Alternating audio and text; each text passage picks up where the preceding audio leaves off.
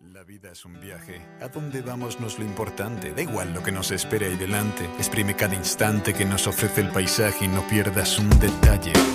Este es tu viaje. El principio es tan fácil. No tienes que hacer nada, naces y haces felices a tus padres. La primera lección sería que el amor es gratis. O que a la vida le gusta engañarte. Los años son los kilómetros dejados atrás. Las experiencias, momentos fugaces que vienen y van. El pasado es recuerdo. El futuro un sueño y el presente un instante puñetero que nunca se está quieto. Lo que aprendemos lo desaprendemos, a veces solo para aprenderlo de nuevo. Hay quienes dirían que es una pérdida de tiempo, pero solo se pierde lo que se tiene y el tiempo no es nuestro. Todos buscamos un consejo o un truco o un maestro, pero en verdad nadie sabe de qué va esto o cómo se hace.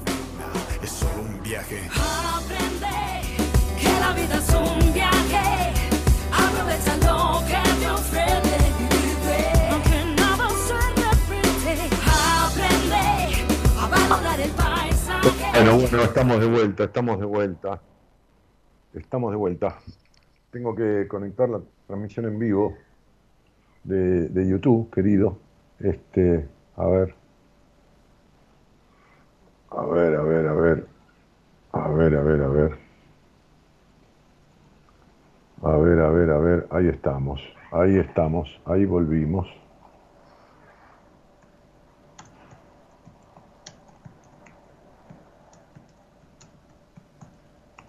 Ahí estamos. Cierto equilibrio, todos queremos más, pero es verdad que vivimos en ciclos. Pierdes por un lado lo que ganas por otro sitio y de ti depende valorar lo que hay en tus bolsillos. En este viaje no hay camino, hay un final y hay un principio. Somos nosotros los que inventamos el recorrido, así que elige al menos uno que sea entretenido, ¿no? Aprende que la vida es un viaje. Aprovecha lo que te ofrece. Aprovecha porque nada repite, amigo. Aprende Aprende a valorar el paisaje. y valora el paisaje. Cada detalle, guárdalo y sigue. Guarda cada detalle y sigue como. Y estamos en, en la canción, ¿no? Pero fíjense qué cosa, ¿no? Ahora, miren si esto, a ver, si no es, de alguna manera lo tomo como, como si fuera una muestra cabal de lo que es la realidad de este viaje de la vida, ¿no? Estaba hablando yo casualmente, ¿no? O sea, no, estaba hablando, no casualmente, estaba hablando de el tema de este viaje de la vida que uno arranca el viaje a partir de un deseo ajeno, que es nacer, pero después todo lo demás que viene, viene y uno no lo determina. Y cuando empieza a ser adulto, uno programa ciertas cosas y eso no quiere decir que terminen, ni que sucedan, ni que se transiten como uno las programó. Este es el viaje de la vida, que es totalmente imprevisto. Es una infinitésima sucesión de hechos que uno no puede manejar. Y estaba diciendo esto y se cortó la luz de la radio. Parece que hubiéramos hecho esto a propósito. No, lo hicieron para que parezca. Es una cosa increíble, ¿no? Es una cosa increíble. Quizás primera vez que hablo de este tema, con, este, con esta, incluso con esta canción, y, resulta que inexplicablemente sucede lo explicable. Inexplicablemente, porque no teníamos previsto que se cortara la luz. No habíamos determinado, habíamos dicho, che, vamos a cortar la luz que viene bien para la apertura, y, y- y la gente va a decir, mirá qué loco, ¿no? El tipo está hablando de que no se puede programar nada y se le corta la luz. No, no, para nada, para nada. No, no, no lo propusimos, no, no lo establecimos, no lo armamos, no, no nada. Y entonces, causalmente, se cortó la luz. ¿De manera inexplicable? No, de manera explicable. De la manera tan clara de que uno no puede manejar nada. Viste que dice, este, hay una, hay una frase que dice, el hombre propone y Dios dispone, ¿no? Dios, Dios, la vida, llamale. El hombre propone y, Dios dispone, ¿no? Eh, y entonces, estaba leyendo parte de la canción, ¿no? que dice, no tenés que hacer nada, nacés, ¿no? Y la primera lección sería que el amor es gratis. Claro, lo que el niño recibe lo toma como amor, sea lo que sea, incluso los golpes, ¿no? El maltrato.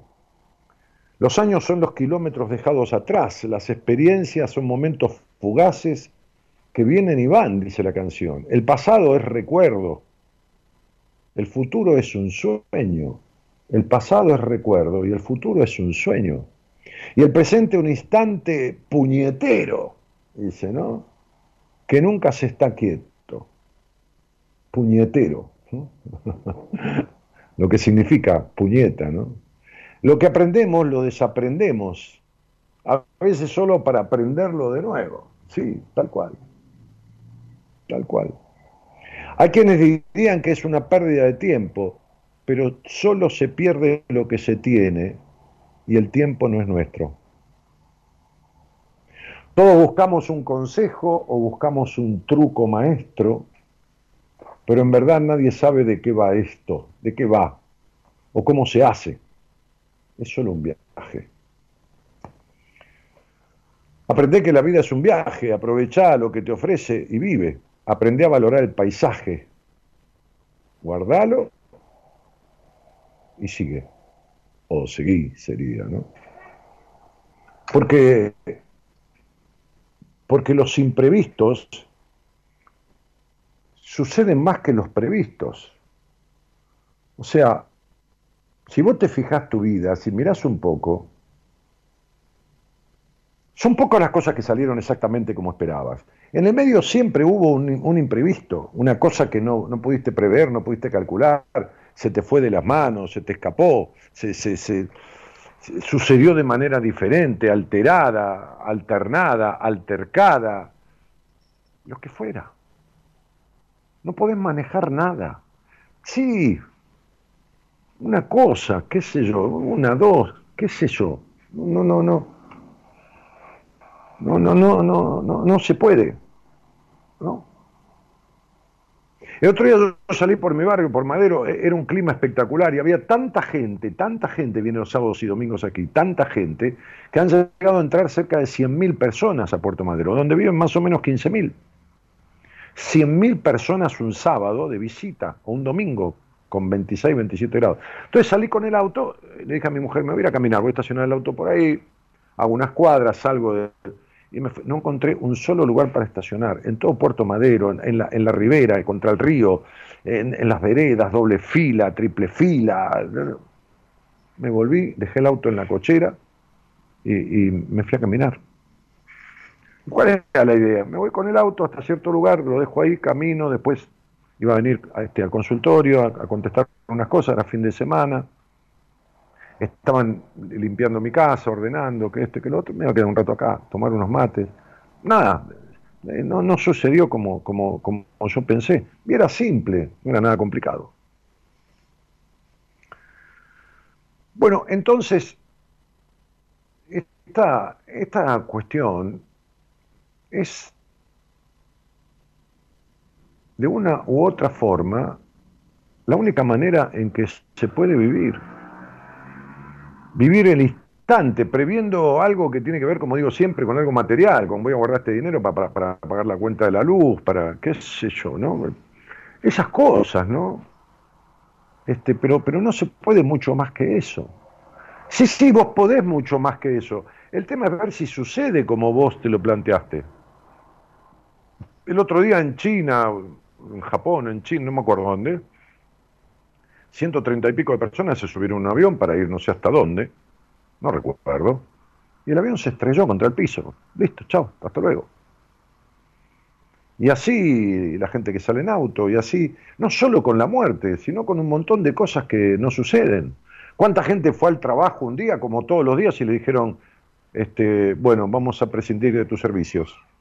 No queremos que trabajen más acá. Por ahí no le dieron ninguna explicación.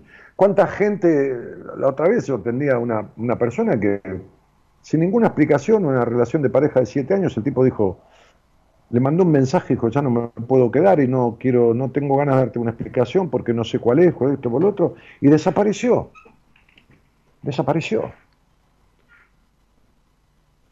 no, no, no, no contesta los mensajes, si, bien los recibe, desapareció. ¿Y, y, qué podés prever?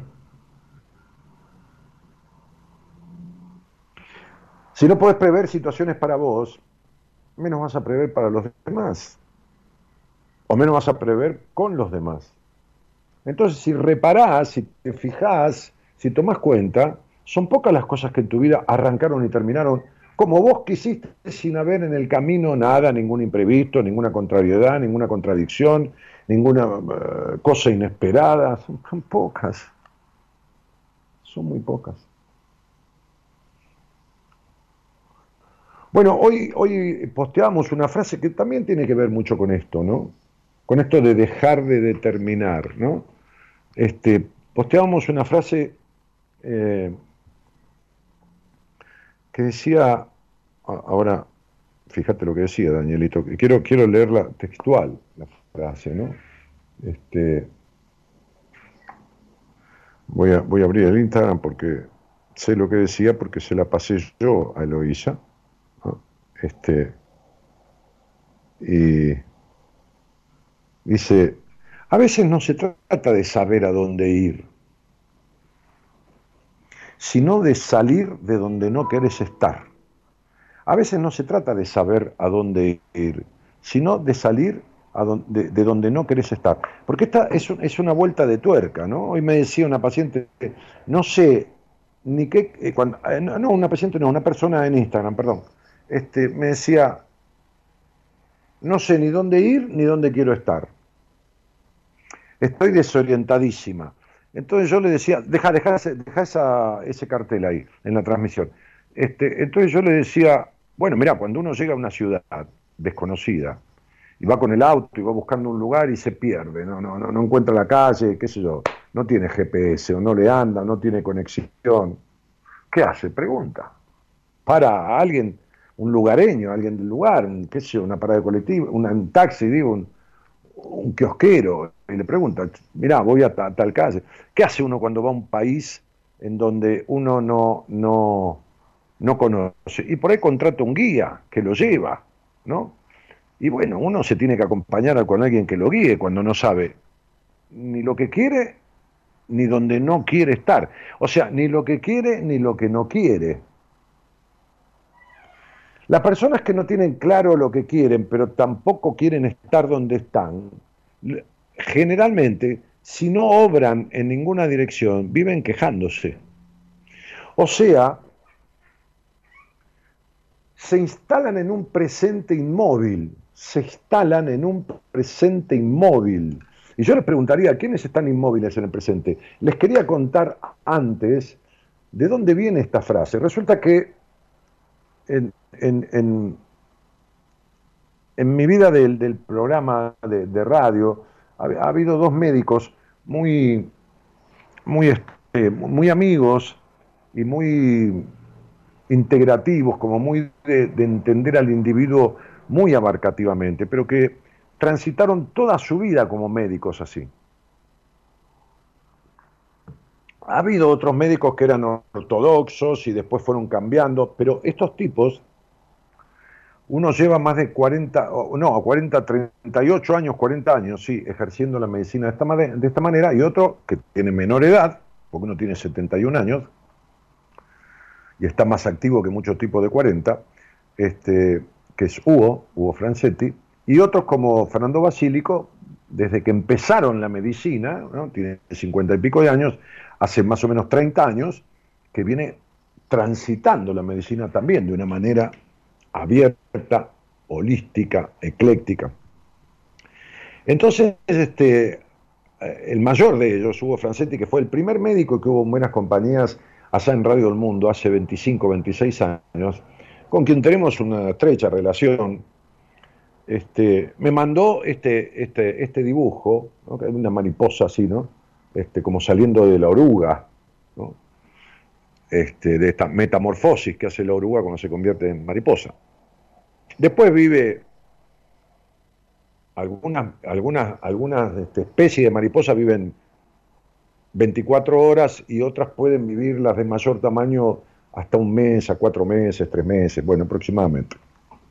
La mayoría vive entre 10 y 25 días. Entonces me mandó esto, le dije, qué bueno que está, qué buena que está la frase, ¿no? Y, me resultaba que esto era algo, eh, ¿cómo decirlo? A ver, con todo cariño y respeto, algo aficionado, ¿no? Una gran pintura de, alguna, algún pintor conocido, pero, pero no importa, por ahí es más bello que, que lo de un famoso. Pero me llamó la atención la frase. Entonces le pregunté, y él me dijo, esto fue pintado por una paciente mía, que él atiende gente muy, bueno, atiende todo tipo de pacientes, pero en realidad lo va a ver gente muy, muy grande, de mucha edad. Este, atiende ciertos actores que ustedes se van a dar cuenta de cómo trabaja este médico, porque Antonio Gasalla, Pepe Soriano son actores muy famosos argentinos, tienen cerca de ochenta y pico, 90 años, y todavía están, ¿no? Y esta es la medicina que, que, Hugo Francetti practica. ¿no? Entonces me, decía, esta es una señora que tiene 82 años y, el marido 91, son dos pacientes míos, y esta este, este pintura que la señora hizo este, y le puso esta frase, eh, me la mandó hoy y te, la quería compartir a vos. Qué bueno, dije yo, te agradezco. Y entonces, es esto con lo que me quedo, ¿no? Dice, a veces no se trata de saber a dónde ir, sino, sino de salir de donde no querés estar. Volveme la imagen mía, este, Gerardo. A veces no se trata de saber a dónde ir, sino de salirse de donde uno quiere estar. justamente hoy, una paciente mía muy jovencita que está de novia, una chica muy fóbica, en su momento muy fóbica, llena de fobias, fóbica de vivir encerrada directamente, hoy no tiene encierro de ninguna índole, está cursando una carrera universitaria, dos carreras, este, tiene apenas 22, 23 añitos, este, y sale de novia con un chico, con un chico que tiene divino, pero tiene 20.000 problemas en la casa con gente que es realmente enferma. Entonces, este, el tipo no quiere estar ahí. ¿no? Se tiene que salir de ahí. No sabe bien a dónde ir, porque es un pibe que tiene corta edad, 19 años, y no tiene herramientas. Entonces yo le dije a ella, que me, preguntaba, este, ahora, unos minutos antes de empezar el programa, le decía, tiene que salirse de ahí. Lo que tiene que hacer es salirse de donde no quiere estar. Después no importa que no sepa mucho a dónde ir, pero tiene que salirse, A veces yo suelo utilizar simbólicamente una frase que es, más vale irse a vivir abajo un puente comiendo arroz que comer, ¿no? Como me decía mi, mi terapeuta, aquel viejo maestro hace tantos años, me decía, mire, más vale una papa hervida tranquilo que una centolla nervioso, ¿no? El tema es que hay muchísima gente, muchísima, pero muchísima, que en este viaje de la vida, en donde quiere tener todo previsto y, que, tener todo calculado y todo sabido, cosa que no va a suceder nunca, nunca jamás de los jamases, no sabe muy bien a dónde ir por temor a, no llegar como quiere llegar, a que no salga como quiere que salga, pero tampoco se sale de donde no quiere estar. Entonces vive en un estado estático, en un estado de un estatismo emocional y físico que le produce prácticamente inmovilidad. ¿Cuántas personas que están escuchando están inmóviles en su vida? Inmóviles, pero no inmóviles por una, eh, qué sé yo, este, e, esclerosis múltiple. No, no inmóviles por, por, por, porque, porque su cuerpo está... Este, no, no, no disponen de la posibilidad de movilizarse físicamente, pero están inmóviles psicológicamente. Es como si tuvieran una parálisis emocional. Entonces no saben dónde ir, pero tampoco se sale. No ir, digo, a Singapur o a Canadá. No saben dónde ir, dónde, cómo conducirse, pero tampoco se pueden salir de ese estado y no hacen nada y viven anquilosados, impertérritos. Y cuando esto sucede en la vida, lo que hacen las personas es quejarse. Viven en la queja constante. sí, que no, porque entonces, porque esto, porque lo otro, este, porque de acá y porque de allá, ¿no? Y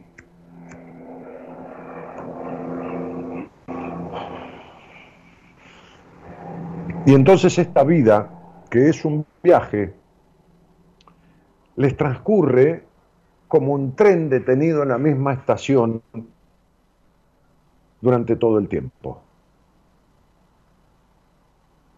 ¿No? Este, como un tren detenido en una estación durante todo el tiempo. Entonces no aprenden a valorar el paisaje, no aprenden a, transitar la vida aceptando que hay imprevistos y vicisitudes que van a tener que sortearlos en el camino, porque la vida no se ensaya, creo que, creo que lo decía Charles Chaplin, bueno, alguien lo decía, no importa, la vida no, no, se ensaya como una obra de teatro, se vive, no, no hay manera, no hay manera de ensayarlo. Mirá, yo que he hecho teatro, y bastante, y, varias funciones de, dos obras de teatro en su época, hace años, tres, no dos. Este, eh, nunca una función sale idéntica a la otra. La canción decía, no hay un momento idéntico al otro en la vida, ningún momento se repite, ningún momento se repite exactamente igual, con lo cual tenés imprevisto todo el tiempo de la vida. No, no, no. Por ahí vos te vas de viaje a un lugar y lo pasaste divino y volvés a ir a ese lugar porque lo habías pasado divino y lo pasás para el traste. Lo pasás horrible. Y esto sucede, ¿entendés? Saliste una noche con alguien y fue una noche soñada, divina, y después ese alguien tiene mal humor, mal carácter, o la noche que volviste a salir fue un desastre, no dieron pie con bola, fueron a una película, la película en un asco, fueron a comer, la comida era una porquería, salieron de ahí, se largó una tormenta terrible. No, no, no se puede nada. Este, entonces, hay personas que justamente la fobia es eso, es un mecanismo por el miedo a vivir, ¿no? O por el miedo a transformar determinados aspectos que llegó la hora de transformar. Entonces, digo, justamente la fobia es eso, ¿no? Justamente los miedos sirven para eso, para, para el estatismo, para quedar, ¿no? Agarrado siempre a lo mismo. El miedo a transformar, el miedo a cambiar. Fíjense que tenemos un país en donde hace 40, 50 años que se aplican las mismas recetas económicas. Sería como ir caminando por una vereda, caerse en un pozo y al otro día ir caminando por la misma vereda sabiendo que hay un pozo. Bueno, bueno, de esto se trata del, tremendo temor, de, más vale malo conocido, de, me quedo en esto, de esto es lo que me aferro, aunque sé que no es bueno, que es malo, que no me puedo salir de donde estoy. Este es el principio. Esta frase de esta mujer de 82 años que pintó esa, esa, esa metamorfosis de la oruga a la mariposa es maravillosa. Ahí Martín dice, no salgo de la autoestima baja y me sigue costando reconstruir mi amor propio. No, Martín, vos no podés reconstruir tu amor propio. ¿Cómo vas a reconstruir el amor propio si nunca lo tuviste? El amor propio no se pierde, si se perdió es porque nunca lo tuviste. No tenés que reconstruir, tenés que construir para no volver a elegir una relación equivocada. Vas a elegir toda la vida una relación equivocada, porque no resolvés lo que te hace elegir eh, relaciones equivocadas. Esto, acá tenés, es más de lo mismo.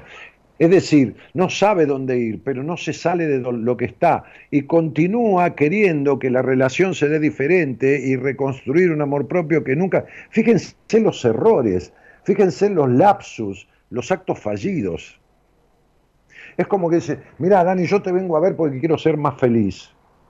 Y yo le digo, no, deja, más feliz no se puede ser. Si sos feliz, no se puede ser más feliz, porque feliz es el cúmulo, qué sé yo, es el máximo. No, no quise decir eso, sí, es lo que dijiste. Para ser feliz, para ser más feliz, tenés que ser feliz, y vos no sos feliz. Entonces, definitivamente, cambia la cosa. Venís a verme para estar menos mal, para ver si alcanzás un estado de bienestar. ¿Qué más feliz? Entonces, digo, este, ¿cómo hacer para no tener miedo a cambiar? Dice Cintia Fumagali. Yo no conozco otro sistema que un proceso en terapia, Cintia. ¿entendés? Fumagal, cambiar, pero, pero mira, Cintia, yo te voy a decir algo sin conocerte. Para vos cambiar, eh, ¿cómo te puedo decir? Es para vos, desde vos, por vos misma, ¿no? Sola. Y sería, lo, sería más fácil meterte un papel en el cerebro con la idea que, que hagas un cambio, lo cual es diferente e imposible, ¿no? Meterte un papel con la idea nueva, ¿no? Pero, pero sería más fácil eso que que vos hagas un cambio. Ni hablar de una transformación. Pero bueno, entonces vos me pedís, fíjate que no querés cambiar nada, ¿no? Eh, ni modificar, porque me pedís la solución a través de un Instagram en un renglón, En un renglón. Como si yo tuviera, qué sé yo, ¿no? Como si yo fuera el, el, oráculo de Delfos o la lámpara de Aladino o, Merlín el mago o algo que se le parezca, ¿no? No, la verdad que no, no lo soy. Estas son las cosas, ¿no? Las cosas de las personas que quieren o pretenden, dicen, bueno, yo le pregunté y no me dio la, la, respuesta exacta, ¿no? Entonces, tenemos los que no saben a dónde ir, pero tampoco dejan lo que, donde no quieren estar, en la forma de ser, o en el lugar, o en todo junto, ¿no? y están los otros que buscan soluciones mágicas. ¿no? Los otros que buscan soluciones mágicas. Todo es para que nada se modifique. Pero se viven quejando. Viven en el, en el, en el club de la lágrima eterna, en el club de la queja, del sufrimiento. Son víctimas son sufridas, son víctimas de su padre, de su madre, de su tío, de su abuelo, del abuso, de los golpes, del abandono, de que quisieron más al hermano que a ella, son víctimas de la exigencia, porque yo, porque tienen 50 años y se siguen victimizando. Cuando su vida, después de los 20, 18, 20, 22, depende de ellos. No, no podemos echarle la culpa o, o a cargarle la responsabilidad a nadie, porque ya sos dueño de tus actos. Entonces viven en la queja. Me acuerdo siempre de un cuento con el que voy a, cerrar esta, esta improvisación, esta improvisada apertura, como son prácticamente siempre. Un cuento que he contado muchas veces, creo que lo he grabado, ya no me acuerdo, creo que está dentro del listado de cuentos que tiene mi Spotify, donde están los programas míos y, las grabaciones de cuentos e historias. Este, mi Spotify se llama igual que, que, mi canal de YouTube y se llama igual que mi Facebook. Daniel Martínez, buenas compañías. Dice esta historia que había un, hombre que solía eh, pararse en, en, la parte alta de un pequeño puente que, por el cual se cruzaba, se cruzaba un arroyo este puente, este arroyo dividía dos partes de, un pueblo. Él vivía del lado más inhóspito del pueblo, del lado más alejado, menos poblado, ¿no? incluso lejos del caserío que estaba cercano al arroyo.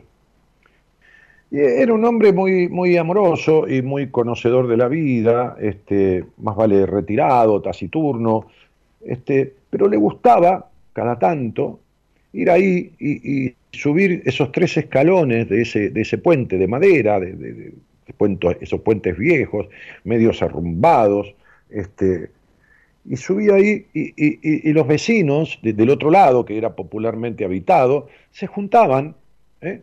este, al pie de ese puentecito, al pie de ese puentecito, a unos metros de este anciano, y le hacían preguntas y conversaban con él, y él era muy amoroso. Tenía un perro, tenía un perro bastante grandote, este, que, se echaba siempre, se echaba siempre el perro en un escalón más abajo del que se paraba. Él se paraba, eh, imagínense un puentecito que tiene tres escalones, ¿no? O cuatro, y toda la parte del puente que cruza el arroyo, y otros tres o cuatro escalones para bajar. Entonces el anciano se paraba allá, eh, en la parte más cercana a los escalones y el perro en el primer escalón más abajo. Hay un costado, en el costado de un escalón y se echaba ahí. Y se quedaba hasta que el anciano volvía. Se levantaba y se iba con él. Entonces sucedía que, y era también una enseñanza de este hombre, sucedía que algunas personas, cuando el anciano decía, bueno, me voy a ir, intentaban como acercarse un poquitito a los primeros escalones del puente como para subir a darle la mano, ¿no? acariciarlo, abrazarlo y todo.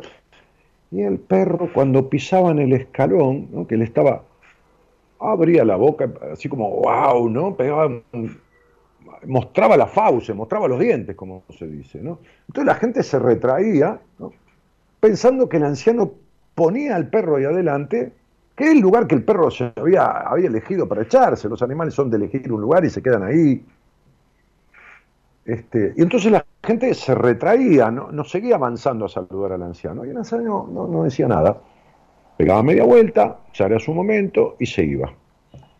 Bueno, resulta que transcurrido un tiempo, que qué sé yo cuál fue el tiempo, ¿no? O sea, de tantas veces que él iba ahí, ¿no? Cada tanto, y hablaba, y le daba respuestas a la gente, ¿no?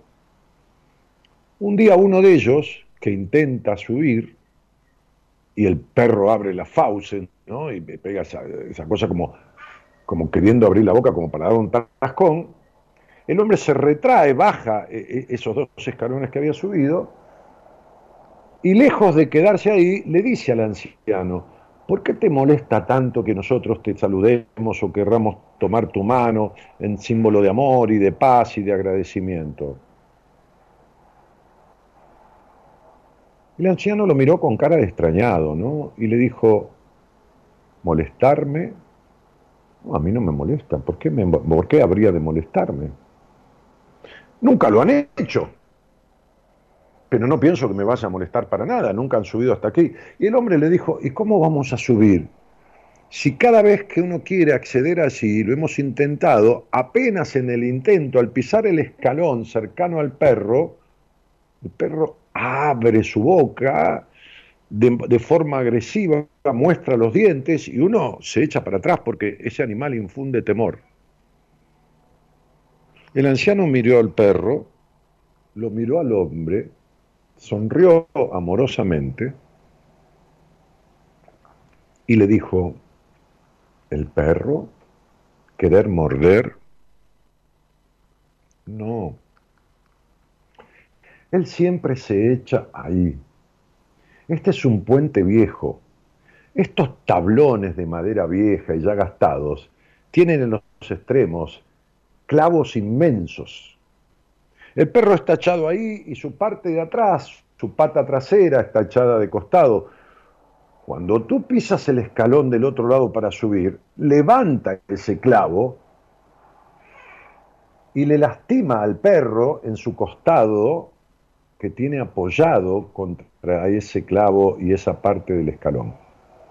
Le duele, le duele. Le duele lo suficiente para quejarse, pero no lo bastante para moverse. Hay personas que las cosas le afectan lo suficiente para estar quejándose todo el tiempo, pero se quedan en el mismo lugar porque no le duelen lo bastante como para moverse. Quedarse en la queja, no moverse,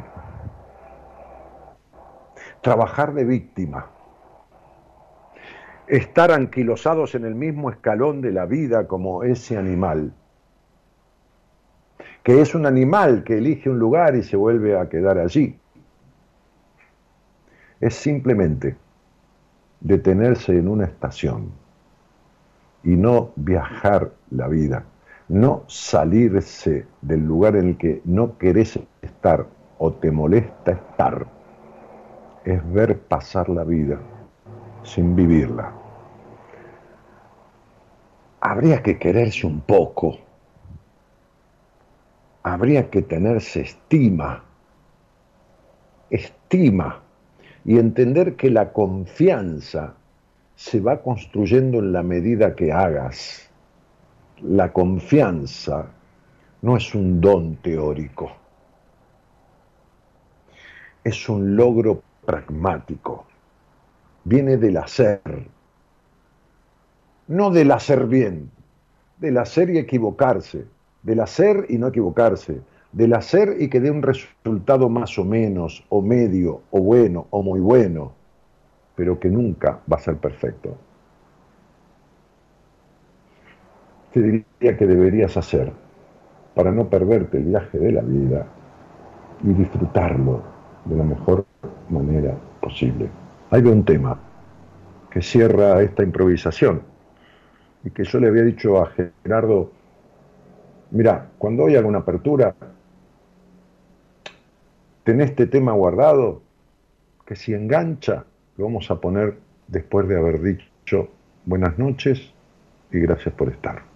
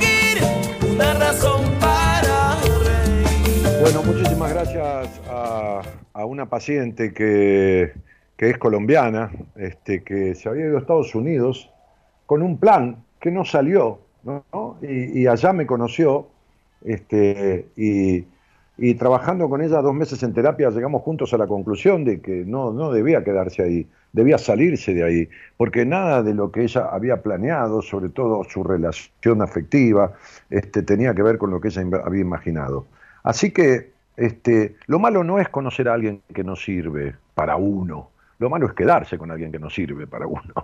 Entonces este, se volvió a su Colombia natal este, y, y- y retomamos este, terapia y, y porque ya, ya se acomodó este, en, su país natal y ya va a estar cómoda, ¿no? Por ahora está acomodada, ¿no? Este, y me mandó esta canción eh, que se llama Una razón eh, del grupo Bahía, ¿no, Gerardo?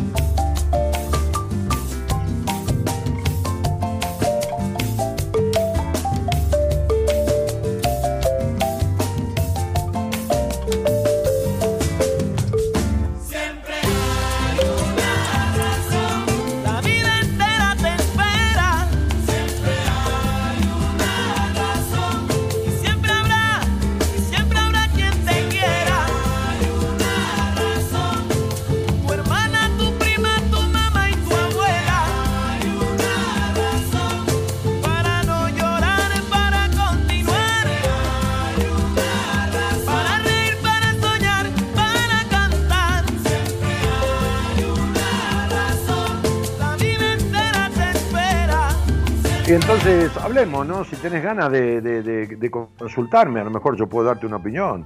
Este, estás ahí, estás en este estado de no saber a dónde ir, pero no te salís de donde no querés estar. ¿En dónde no querés ya estar hace rato? ¿En dónde? ¿Con quién? ¿En qué situación? ¿En qué situación hace rato que no querés estar más? ¿En qué situación? No importa si es en un lugar físico, no importa si es en una pareja, no importa si es en un trabajo, es una situación. No importa si es una fobia, no importa si es una, qué sé yo qué, una, afectación física. ¿En, en qué situación estás que no querés estar más? ¿En qué situación estás que ya no querés estar? No importa dónde querés estar, importa dónde no querés estar. Cuando yo voy a comer con alguien, este, este, y le digo, ¿qué querés comer? ¿No? Por ejemplo, mi mujer. Y no sé, me dice. Bueno, no sabe. Entonces yo le digo, bueno, vamos a empezar por lo que no querés. Si no sabes lo que querés, empecemos por lo que no querés. ¿Querés pollo? No, no, pollo no. no quiero. ¿Querés carne vacuna? No, no, tampoco, tampoco. Ya empiezo por cosas que ya sé que es difícil que quiera, ¿no? Pero eh, entonces le digo, ¿querés una ensaladita con, con unos langostinos? Y podría y nos vamos arrimando. Entonces, ¿qué hago cuando uno no sabe, con alguien no sabe lo que quiere? Y empiezo por lo que no quiere. Empiezo por lo que no quiere. Ahora, ¿qué es lo que no estás queriendo ya en tu vida? ¿Cuál es la situación en la cual ya no querés estar? Esta es fácil, esta no es difícil esta pregunta. ¿Por qué? Y porque es el clavo en el zapato, es lo que te está jodiendo, es lo que le pasaba al perro. Es lo que le pasaba al perro, es esta cuestión que le duele, le duele, como para quejarse, pero parece que no lo suficiente como para moverse de ahí, pero el perro es un perro. Entonces, digo, a ver, ¿hasta dónde vas a esperar? ¿Hasta que el clavo te traspase el hueso? A esto me refiero. Entonces después están las personas que se quedan a esperar hasta que el otro cambie, o hasta la que la situación cambie sola, o hasta que el otro, qué sé yo, pida perdón, o hasta que le reconozcan. Y me quedo hace 25 años cuidando a mi madre, estoy esperando que un día me diga te quiero, y lo quiere más a mi hermano que la trata mal. Pero ¿para qué, Dios Santo y la Virgen? ¿Para qué? ¿Pero para qué? Pero como si esa madre fuera la Santa Madre María y todos los santos del Evangelio, y esperando la bendición, vaya a saber para qué. Entonces digo, qué manera de desgastar la vida, no de gastarla, sino de desgastarla. ¿Entendés? Bueno, en fin. Hola, Florencia. Hola. Hola, hola Dani. Sí, ¿qué tal? ¿Cómo te va? Bien, buenas noches. Buenas noches, Floppy. ¿De dónde sos? Soy de Tucumán, ¿De qué parte? ¿De la capital? sí, de Capital. Ok. Che, Floppy, ¿y, y desde cuándo nos conocemos? Hace muchos años, creo, 15 años fácilmente. 15 años, mira vos. 15 años. Y- Sí. ¿Recordás cómo encontraste el programa? Mi mamá había fallecido, yo tenía insomnio, así que los escuchaba así. Ah, claro. ¿Y con quién vivís ahora? Con mi esposo, solo con mi ¿cuántos esposo, años- ¿Cuántos años hace que estás casada o en pareja con él? Eh, estamos en pareja hace 13 años y casada hace dos meses. Ay, mira. Mira, mira, mira, mira. ¿Y qué, qué hizo? Contame, contame, este, Floppy, ¿qué hizo que se casaran? ¿Qué, qué, qué fue lo que los llevó a casarse? Que, que es otra cosa, ¿viste? Porque genera como otra especie de, de situación. Otro día me lo decía mi mujer, me decía, Y casarse tiene su implicancia, no, no, no lo decía como mala consecuencia, sino al contrario, viste, como que genera mentalmente otro estado.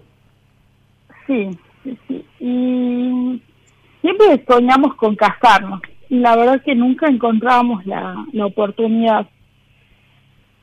Hasta que, bueno, él me propuso casamiento. Yo realmente pensaba que era una broma, porque no, en ese momento estábamos así, la peor de las situaciones, creo yo, y, y, y yo no, una broma. Y no, sí, fuimos para adelante, tuvimos un año de, de organización, de todo, y en un año organizamos nuestra boda y salió más de lo que, mejor de lo que soñábamos. Bueno, qué lindo. Sí, la verdad eh, era lo que nos hacía falta.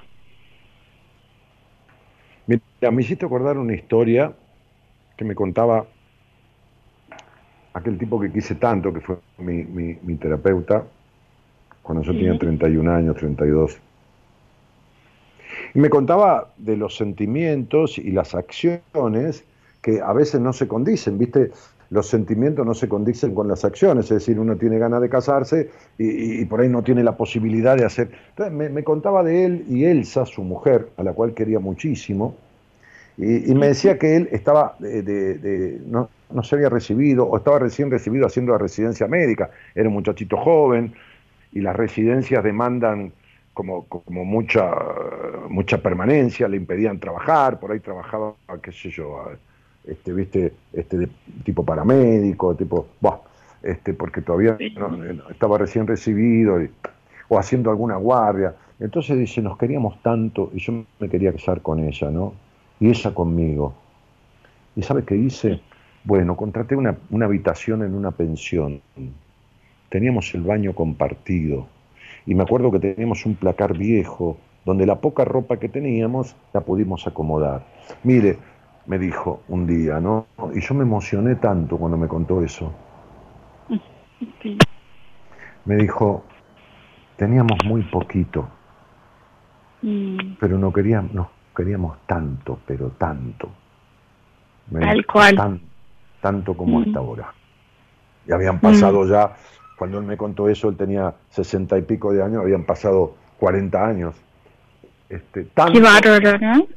Mm, sí, sí. Tal cual. Cuando, cuando, yo, cuando yo eh, estudiaba en el secundario, este, en, un colegio eh, privado de Ramos Mejía, este, eh, había un rector, el profesor Carreras, era el rector, un tipo divino, macanudo, este, de carácter, pero macanudo. Y un día no me acuerdo si fue en la clase o yo charlando con él en la dirección, me mandé alguna cagada, vete que me mandaron a dirección. Y, este, y, entonces este, este, empezamos a hablar y me decía, mira Martínez, me decía, hace 40 años que estoy casado con mi mujer, 40 años que yo soy rector de este colegio. Eh, no, que 40 años que estoy en este colegio, primero como profesor y como 25 años como rector. Todos los días, cuando vuelvo del, del colegio con mi mujer, todos los días, desde hace 40 años, desde que estamos casados, jugamos un partido a la escoba y tenemos cuadernos en donde vamos anotando los resultados desde hace 40 años. Qué loco, ¿no? Yo Me, me, hace acordar a mí porque acá jugamos a las cartas o al buraco y mm. el que pierde lava los platos y todas esas cosas. Sí, yo juego con mi mujer al buraco, sí, al, buraco o al uno. Está bien. Qué loco, ¿no? Y, y a la vez creo que somos como niños y no sé. De mejor manera. Sí, eh, Floppy, ¿Y, qué te trajo de, llamarme? Que, que ya te agradezco, ¿no? No, yo a vos, este, yo tengo mm, eh, tanta dolencia física que estoy cansada de, de eso, de todo mi día sentir esto. si no es un dolor es otro y otro y otro y yo creo que los dolores tienen que ver con las emociones. Y no sé cómo hacer para salir. Hace poco dejé mi trabajo, hace un mes, porque sentía que eso eh, fue como el vaso que rebalsó todo esto, pero mm, no sé cómo hacer. Me encuentro en estos momentos como atada, no sé, no encuentro salida. O no sé por dónde empezar. Eh, decime una cosa, cuando vos me hablas de dolores, ¿me hablas de dolores o enfermedades? Eh, no tengo diagnosticado nada. Esta semana me entregan unos estudios generales que me hice y para ver qué pasa. Bueno, decime cómo son esos dolores. Vos explícame cómo son esos dolores. Empecé ¿En qué momentos con- del día suceden y qué partes del cuerpo atacan? Si son dolores, si son aprehensiones musculares, como si te estuvieran apretando los músculos, este, si son dolores fijos en la cintura, en la zona de la baja cintura, si son dolores... Bueno, yo no te quiero influenciar, vos contame cómo son esos dolores, con tus palabras. Usualmente siempre me duele la cabeza. Después me duele el estómago. Espera un poquito, Y espera, espera, No, no, espera, espera, espera. Despacito, despacito, despacito. Sí. Usualmente te duele la cabeza. ¿Qué significa usualmente? Todos los días, Casi cinco veces por semana. casi, eh, sí, ponele dos veces por semana. O tres veces Muy bien. por semana. Dos o tres veces por semana. ¿En qué horario fundamentalmente? O en cualquier horario. En cualquier horario, la verdad que no, no he prestado atención a eso. Muy bien. ¿Qué tomás para eso? Nada, trato de no tomar nada porque mm, realmente es como que mm, lucho contra eso y digo, no, tengo que relajarme, quiero, me pongo a leer o a, a, no sé, a, a distraerme, digo, ya me va a pasar. Muchas veces se me pasa, otras veces... Este, ¿Cuánto tarda en pasarse el dolor de cabeza? ¿Mínimo cuánto? ¿Máximo cuánto? Y tal vez un día entero me la aguanto y al otro día ya amanezco bien. Ajá. Después de dormir sueles amanecer bien. Sí. Sí. Y hay veces que me agarra fuerte y que son tres días, seguro que yo tengo esa jaqueca tremenda que, Que que no puedo ni ver la luz. Sí, migraña. No podés, no podés ver la luz, migraña. Muy bien. Bueno. Bueno, primero la migraña. Vos dijiste algo que es una palabra mágica, que tiene que ver fundamentalmente con la migraña.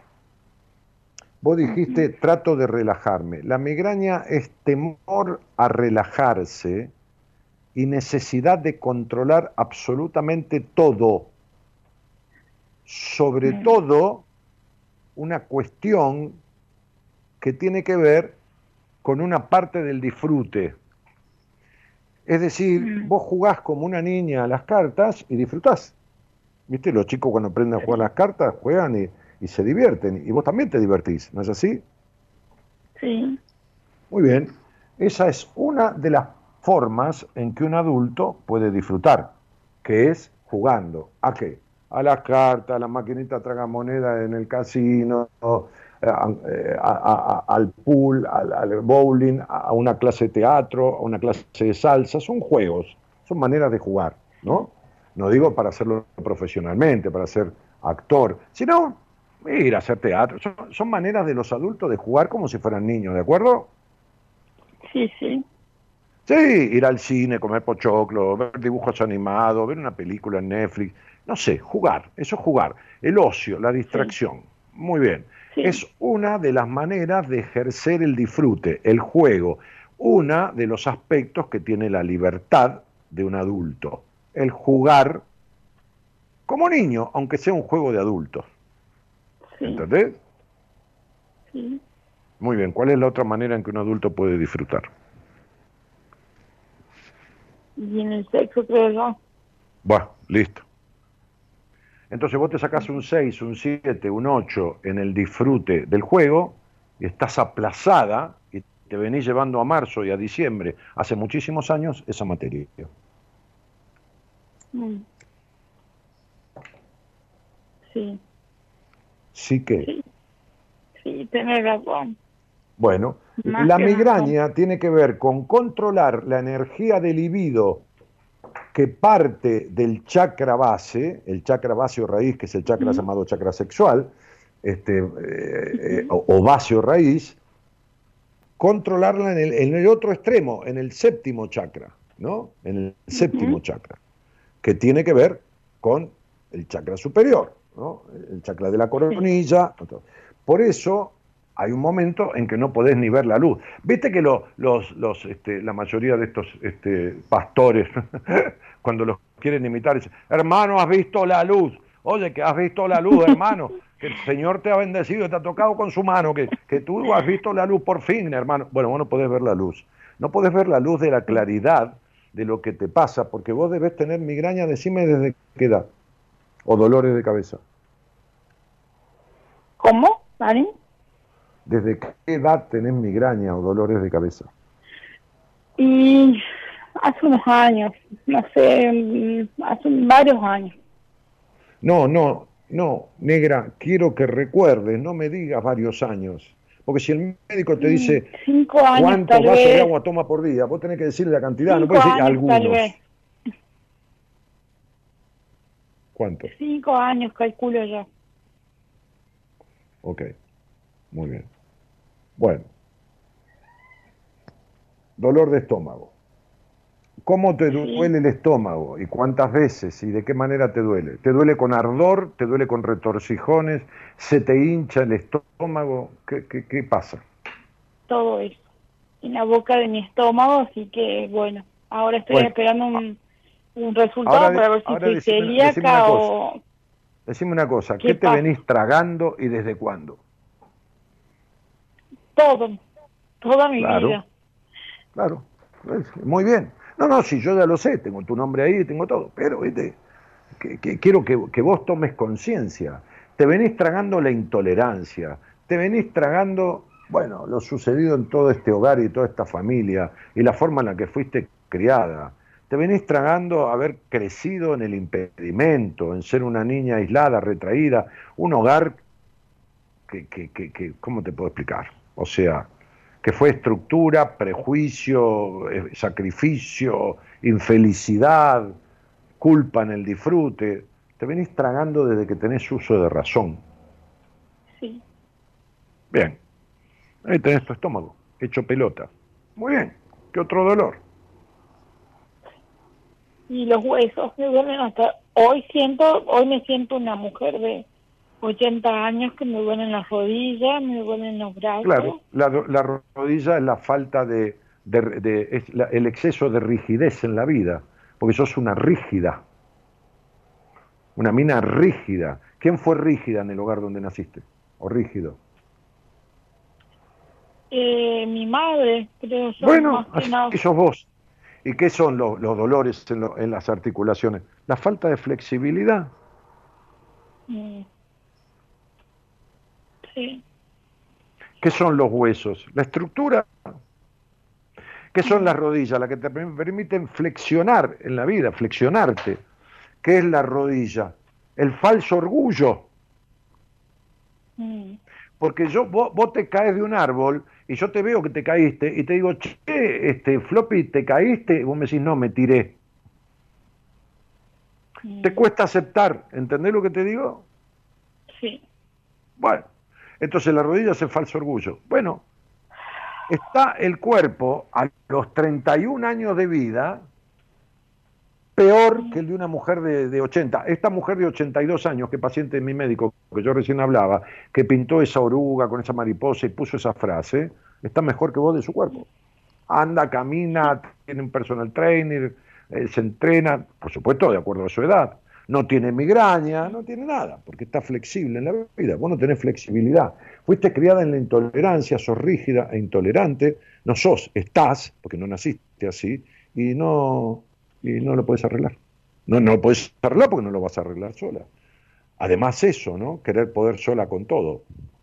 Y no podés con, con nada de todo esto. Tal cual. Sí, Sí. bueno. No encuentro la salida, o sea, Pero ¿qué- ahora dejo mi pero, trabajo amor, para, vos, para vos sos- vos sos- vos sos de las personas que quieren la solución mágica. Vos sos de las personas que se acuestan pensando que mañana va a estar todo diferente. Y mañana está todo peor, igual o peor. ¿Qué salida vas a encontrar? Si vos no tenés ni idea de qué es esto. Si me tuviste que llamar a mí para que yo te traduzca tus dolores del cuerpo en estados emocionales. ¿Cómo vas a salir de esto si no tenés ni idea? Ni idea de dónde venía. Menos vas a tener idea por dónde salir. Sí. ¿Entendés? Esto es lo mismo que vos me digas, Dani, mira, este día por medio vomito sangre. Y yo te digo, y el estómago te, suponete, ¿no? Te voy a mandar un médico, por supuesto. yo y te voy a decir, mira, es posible que tengas una, una, una úlcera gástrica, viste, que esté perforado, y cuidado, porque puedes hacer una hemorragia interna y te morís, ¿no? Y vos me decís, ah, mirá, ni, ni me imaginé. Y, y- y no encuentro la salida. ¿Y qué salida querés encontrar si no sabías ni lo que tenías? Anda al médico urgente, te digo. Entonces, ¿qué salida querés encontrar a esto? Si no tenés ni idea, ni idea de dónde viene, ¿cómo vas a saber por dónde salir? Sí. Bueno, entonces necesitas trabajar de, de- de- eh, eh, holísticamente, eclécticamente, eh, es decir, desde tu psiquis que tiene esta intolerancia, esta rigidez, este falso orgullo, esta estructura en el sexo y todo esto para poder transformar esta cabeza, que es la cabeza que tu hogar crió. Esa no es la cabeza con la que naciste. Y de eso vos no tenés ni idea, flaca. Sí. Muy bien. ¿A qué te dedicas en tu vida? Soy podóloga. Soy podóloga y, y cuidaba a niños. Muy bien, sos podóloga. ¿Desde cuándo sos podóloga? Hace 15 años que soy podóloga. Decime una cosa, cuando vos tenías 15 y 16 años, ¿a quién le hacías los pies de tu familia? A mi mamá. No, siempre, escúchame bien, negra, escucha bien y callate la boca. Toda tu vida estuviste a los pies de tu madre. ¿Entendés por qué sos podóloga? Porque viviste a los pies de tu madre toda tu vida. No tiene nada malo, te sirvió para hacer podología, pero vos viviste y seguís a los pies de tu madre, porque seguís siendo la que tu madre crió.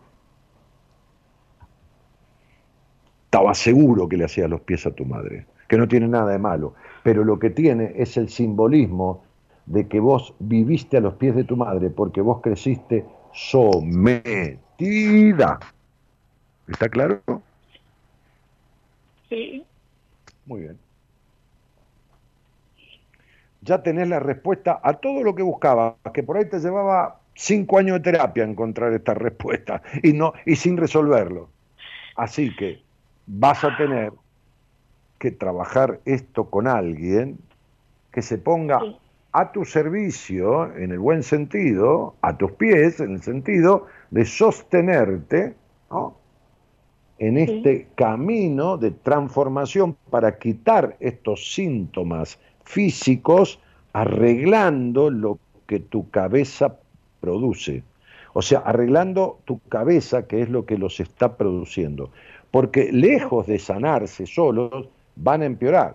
Vas a terminar con una fibromialgia, vas a terminar con una úlcera, con una gastritis crónica, vas a terminar con tus rodillas operadas. ¿Cómo está tu Sí. peso corporal? No, tengo obesidad. Ve, Listo. Imagínate. ¿35 kilos de más? Sí, seguro. Bueno. ¿A qué edad menstruaste por primera vez? ¿A los 12? No, en grande, creo yo, como a los 14. Mm, Sí. Es como que se tardaba y se Y se tardaba. tardaba porque no crecías, mi amor, porque no creciste. No crecías, estabas trabada, no creciste. Fue, fue la postergación, no viviste las etapas que debías vivir. En tu caso, debías haber Sí. menstruado a los 12 años. Pero bueno, se demoró porque vos estás demorada emocionalmente y madurativamente. En Sí. todo, Sí, en todo. sí, tal cual. Claro, entonces una niña de 12, 13 años pesa 30, 35 kilos. Bueno, te comiste a la niña, como digo siempre. Sí, Por eso te pregunté qué te venís tragando de toda la vida, porque por eso estás gorda, de lo que te tragas, no de lo que te comes. sí. Es verdad. Bueno, Todo, esto no, lo arreglás, esto no lo arreglás sola, ni que le pidas a Dios y a todos los ángeles, ni que te pongas a estudiar psicología y te recibas, ¿no? Hoy le decía a una psicóloga, paciente mía del norte del país, el 90% de los psicólogos no sabe cómo arreglar esto que te pasaba a vos, que ya lo tenemos solucionado, le voy a dar el alta en 20, 30 días, Sí, y vos estudiando psicología no tenías ni idea de lo que te pasaba. Así que vos te puedes poner a estudiar psicología y no vas a descubrir un pito a la vela de cómo salir de esto. Porque uno no se puede curar a sí mismo o sanar a sí mismo de, de las cosas que tiene. Primero. Y segundo, en los libros de la carrera de psicología todo esto no está. Ahora bien, sentate con alguien que sepa de esto o dale esta conversación para que entienda qué tiene que trabajar sobre vos y fíjate si sabe y cómo vas. Si no, cualquier cosa, me, me escribís en Instagram y yo te, te- te conecto con alguien de mi equipo que te pueda servir para todo esto. ¿Ok? perfecto. Te mando un beso. Perfecto, Dani. Un millón de gracias, un beso enorme. Chao, Flopita. Chao, mi vida. Chao, chao.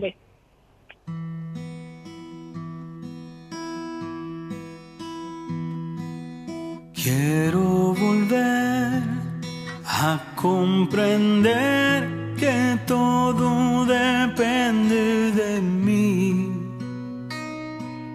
Cuando estoy mal, cuando estoy bien, soy yo quien decide en mi vida. Y si quiero volver, solo habrá que empezar a creer. Búscame donde nace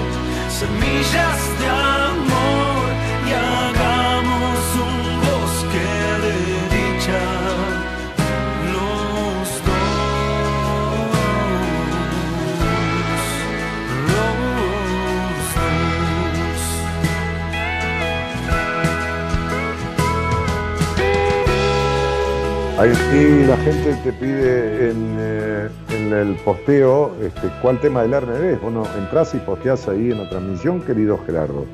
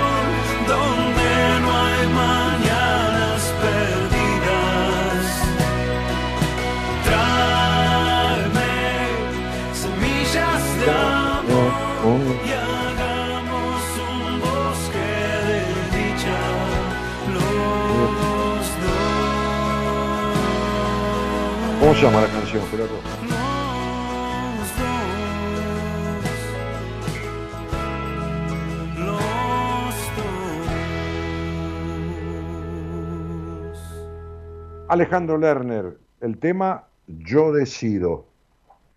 Yo decido.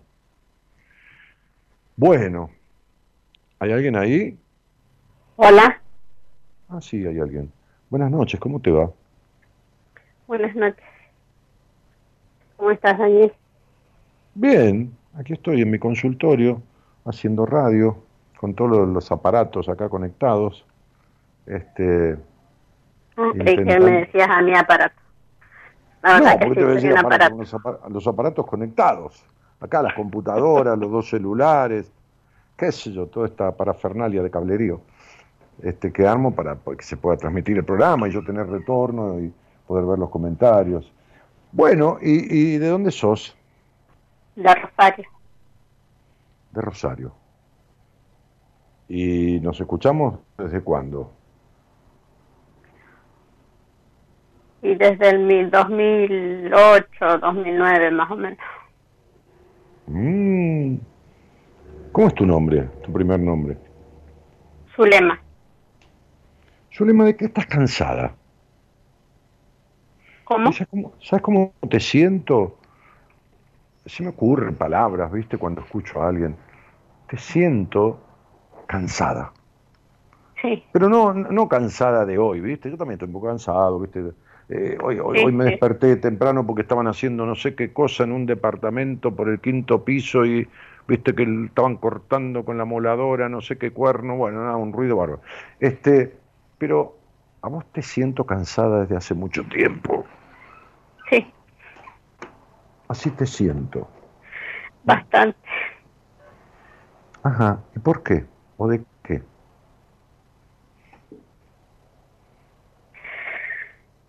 De ser una idiota. Eh, para un poquitito. No, idiota es mucho, ¿eh? Es como mucho, mucho insulto. No, no, no es poca cosa decir soy un idiota. ¿Por qué decís que sos una idiota? Porque no puedo cambiar. Veo las cosas, pero no las puedo. No las puedo cambiar. Es Ay, más ¿Sabés fuerte cuántas yo. cosas yo veo y no las puedo cambiar? Depende de lo que quieras cambiar.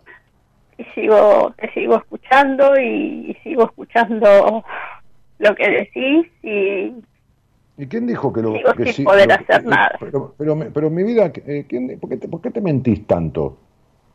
¿Cómo? Sin ser ningún idiota, porque no sos ninguna tarada, te mentís. ¿Quién dijo que lo que yo digo sirve para cambiar? Sirve para darse cuenta. sí O sea, sirve para darse cuenta. me doy cuenta pero, no lo puedo cambiar no lo pero- puedo Pero, pero, a ver, ¿alguna vez te diste cuenta que tenías un problema de salud? no ¿Pero vos nunca tuviste un problema de salud en tu vida? sí Muy bien. Y cuando tuviste un problema de salud y te diste cuenta que tenías un problema de salud, sí ¿a dónde fuiste para cambiar el problema de salud, el problema de enfermedad por salud? pero fui a un montón de psicólogos. Nunca No, resolví nada. no, no, digo la salud del Incluso cuerpo. ahora último la llamé a mi psicóloga para mi ex psicóloga de hace mucho. Y me contestó una pelotudez entonces no no disculpa mi expresión No, pero, pero- discúlpame, pelotudez. ¿Qué- qué- ¿Cuál es el problema? Escuchá la mierda que dicen las personas que conducen este país y los que lo condujeron en el gobierno anterior y todo, las barbaridades que dicen, y mirá si uno va a decir pelotudez. Pero podríamos putear lo- los próximos 15 años seguidos que este, nunca diríamos las barbaridades que dicen los que nos gobiernan ¿no? y los que nos gobernaron. Bueno, este, y, y, ¿vos qué le dijiste a tu psicóloga? ¿Y qué te contestó ella? A ver, contame la, la, la conversación. Vos la llamaste, rin, rin, rin, ves, hola, te dijo. Vos le dijiste, hola, no, Eh, ¿cómo no. primero le habló le mandó un mensaje a mi hija porque ya como que no encontramos la solución no encuentro la solución para salir yo no tengo medios. Tengo séptimo grado, entonces mis trabajos son de poco de poca ganancia. Y tengo a mi hija que vive eh, en Australia. Entonces, este, o sea, ellos con dinero no, no me ayudan ni nada por el estilo, pero ella me dijo que un tratamiento me pagaba. Entonces, bueno, eh, me dijo, mamá, dice, ¿no habrá algún lugar donde vos puedas ir y que te interne? Pero a corto plazo, no una clínica donde me interne uno o dos años, no. Pero espera un Eh, poquitito. te- internar- eh, pero espera un poco, espera. ¿Internarte de qué y por qué y para qué? ¿Qué- qué- qué- de, de qué te tenés que internar? Para ver si, si puedo salir de esta depresión, de este decaimiento, de este... ¿Pero cuánto hace que tener depresión y quién te la indicó? Eh, bueno, cuando vine en el 2008, eh, bueno, yo ya hace rato que vengo del 2000, 2001, más o menos, no, o antes quizás, empecé en el hospital eh, con una psicóloga y, y bueno, después nos fuimos a, a Italia, después nos fuimos a, a España ¿Pero quiénes nos fuimos, mi amor? Eh, eh, Ordenate, mi mi vida. marido, mis hijos y yo. Mis tres hijos y yo. Muy bien. Se fueron tus tres hijos y vos. Y te volviste vos sola y tus tres hijos se quedaron allá, por los países extranjeros. Sí, me sacaron el pasaje y me mandaron. Y te mandaron de vuelta, ¿viste? Para que no Claro. rompieras más las pelotas, ¿no?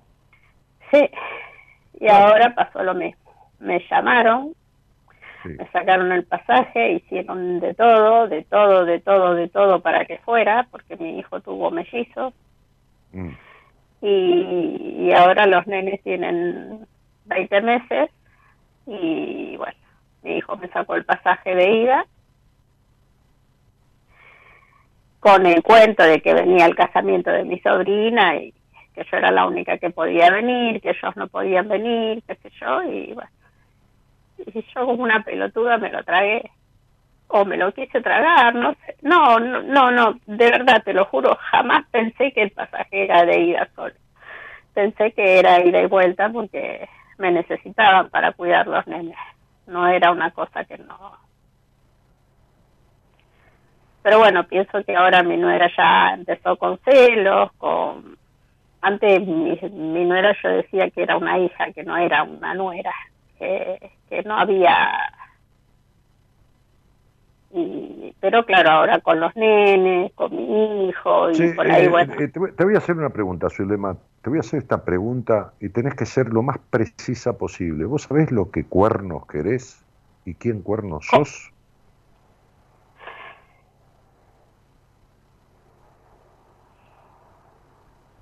No, creo que no. Claro. Por eso vas y venís a cualquier lado, porque te da lo mismo una cosa que la otra y porque no tenés puesta claramente en esta historia. Decime una cosa, ¿con quién estás terriblemente enojada de tu pasado? Encima, yo no sabía que iba y me iban a, de- a dejar allá. Yo pensé que iba por dos o tres meses y volvía. Pero ¿cuál Pero es el problema que fue- ibas? Si no tenías nada que hacer acá. Ahora, ahora- ¿cuál es la crítica de No, tener que no, haber ido? Pero, ¿y por- por qué buscas eh, quilombo donde no lo hay? ¿Cuál es el problema de que fuiste y de que te quedaste allá? ¿Qué, qué problema había en quedarte? No, que me llevaron para cuidarle a los chicos y ahora como ya los mandan a la guardería, me mandaron de vuelta como pasada, Pero si, vos dij- pero si vos dijiste que te pensaste que era por dos o tres meses, ¿cuánto tiempo te quedaste? Un año y tres meses.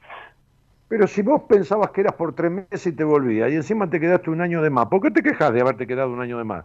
O sea, primero te molesta que eran tres meses y te quedaste un año. Y después te molesta que te quedaste un año, pero te, molesta que te hayan mandado de vuelta. Primero te querías haber vuelto antes, y después cuando te mandaron más tarde... No, no, te- no, no me quería haber vuelto antes, por eso no no me volví, o sea, por eso me, me, me quedé. Yo estaba contenta, yo, yo- o sea, ya no, yo no me quería haber venido nunca. Ya te digo, Pero la si- primera vez Pero ¿y por qué no te Eh, quedaste allá? ¿Y por qué no te quedaste allá y te mantuviste vos sola, cuidando chicos? Si vos también cuidas chicos acá. Porque me dijo que no y porque me lo dijo a último momento, que el pasaje era de ida solo y porque Pero ¿cómo de ir a solo? Si no te podías volver. No se entiende esto. Eh, Por Dios, yo necesito entender. Y vos sos una tipa tan dispersa, tan que no te entendés, tan de dar vueltas, que, que por eso tu vida es una vuelta y estás siempre en el mismo lugar. ¿Qué pasaje de ida solo? Si te, te fuiste para allá y después te mandaron el pasaje de vuelta, mi cielo. El pasaje para allá era de ida y vuelta. Pero el pasaje ahora era para venir nada más, no era para venir y volver. A eso me refiero. Ah, pero bueno, era para venirte, era tomátela. Listo, ya estuviste Claro. un año y pico.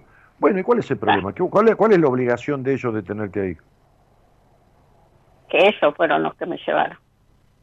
Pero, Me no, no, dejado acá no. como estaba y no... No, no, Zulema, no, no, no, no. No, vos tenés cincuenta y pico de años. Deja de echarle la culpa a tus hijos. Tus hijos no vinieron a vivir la vida que vos querés que vivan. Vinieron a vivir su propia vida. La que no, no vive la vida de nunca propia sos vos. Esto, ellos me llevaron. Vos no sos una valija ni un paquete. Vos fuiste porque quisiste. Deja de trabajar de víctima. Porque Todo fuiste víctima del lugar donde naciste. Seguís siendo víctima de toda esta cuestión. ¿Qué, qué- qué- qué es la, la- la depresión? Lo vivo diciendo. Tremendos enojos que tenés del pasado y nunca resolviste. Ahora decime puntualmente, porque si no te vas a seguir dando vuelta, echando culpa a tus hijos que no la tienen. Te llevaron, viviste gratis, una cuidaste los chicos, después al año y pico te mandaron de vuelta. Bueno, viviste un año y medio en Europa, no pudiste estar más. Y bueno, agradecé haber estado un año y medio, flaca, porque si no, todo lo ves oscuro y negativo en tu vida. Todo es problemático, todo es, es- es- este, es una crisis, todo es... ¿Con quién estás enojada tremendamente y nunca se te fueron los enojos de tu infancia? Con mi mamá. Muy bien, ok. Y mientras tu mamá era una vieja conchuda, jodida, esto, lo otro, ¿dónde estaba tu papá? Decime. Y mi papá era jodido con ella. Tu papá era golpeador. Sí, Muy bien. ¿Y por qué tu enojo es con tu mamá y no con tu papá? ¿O con los dos? porque después cambió. ¿Quién cambió? Pero ella no, ella no cambió nunca. ¿Quién Ella nunca cambió? estuvo. Mi papá. Él- Muy bien. ¿Y qué edad teníamos cuando tu papá cambió, mi amor?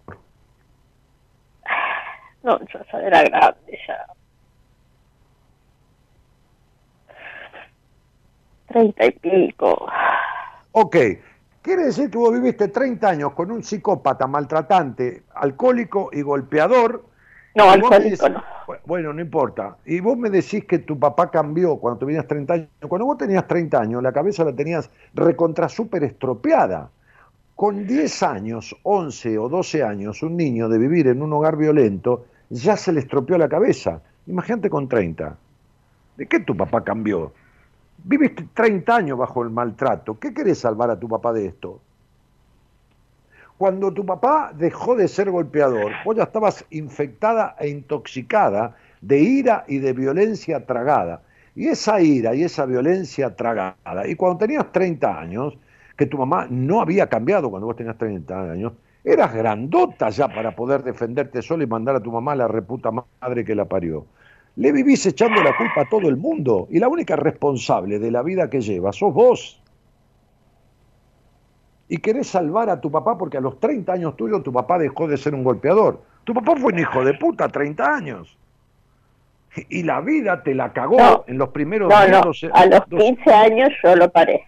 A los 15 años pero, lo pero, denuncié. vos no- pero vos no podés, pero vos no de podés parar 15 a nadie años en los 15 años.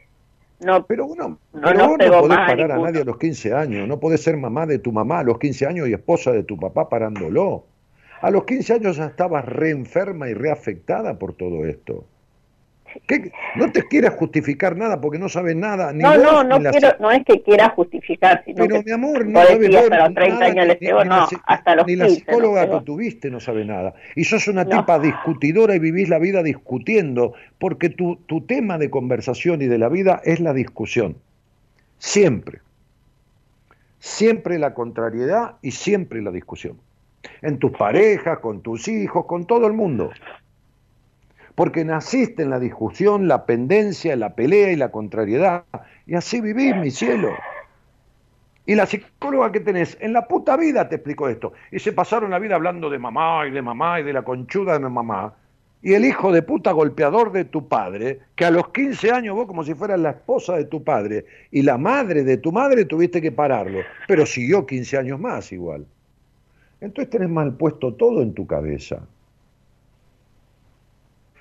Por eso sos esa mujer aniñada. Por eso, ¿a quién llevan de viaje? Lo mandan de vuelta, lo traen para acá, lo traen para allá, como si fuera un culto. A, lo- a una niña. Y vos vivís como una niña. Sos así, aniñada. Pero no puedo crecer, no puedo dejar de... No Ah, puedo ser ahora vamos niña, no puedo jugar, no puedo nada. Muy bien, ahora estamos mejor. Ahora estamos mejor. Ahí, va, ahí me encantó. Ahora vamos bien.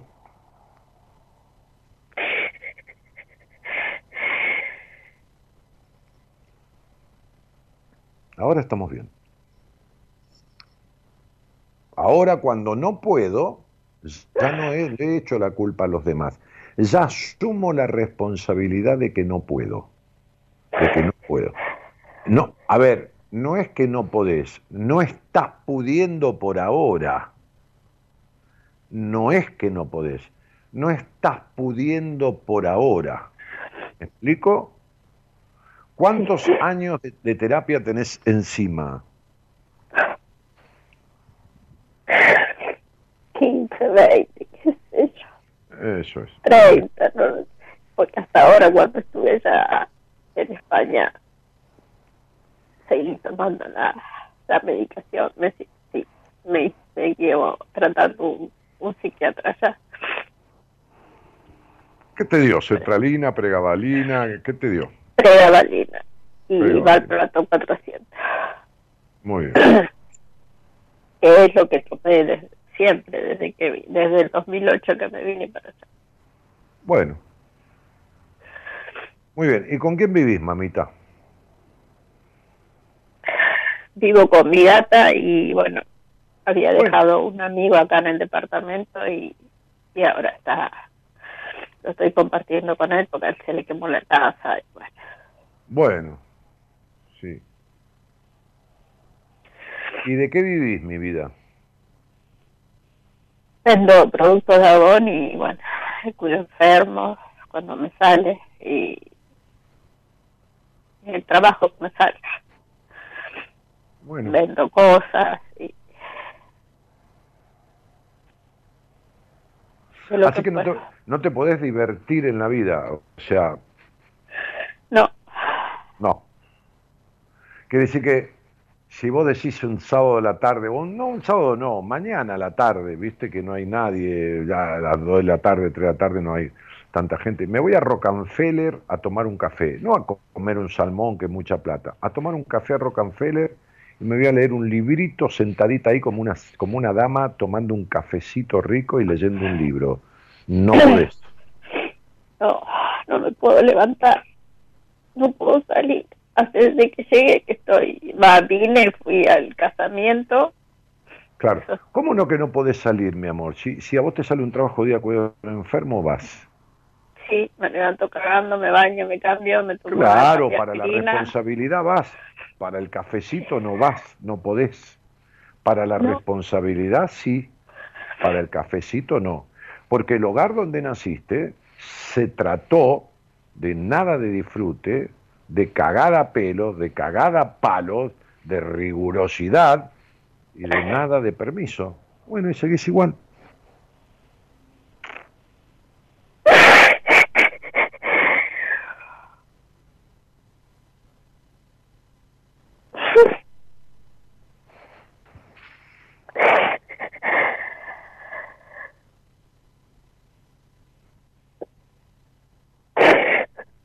¿Cómo hago para salir de esto?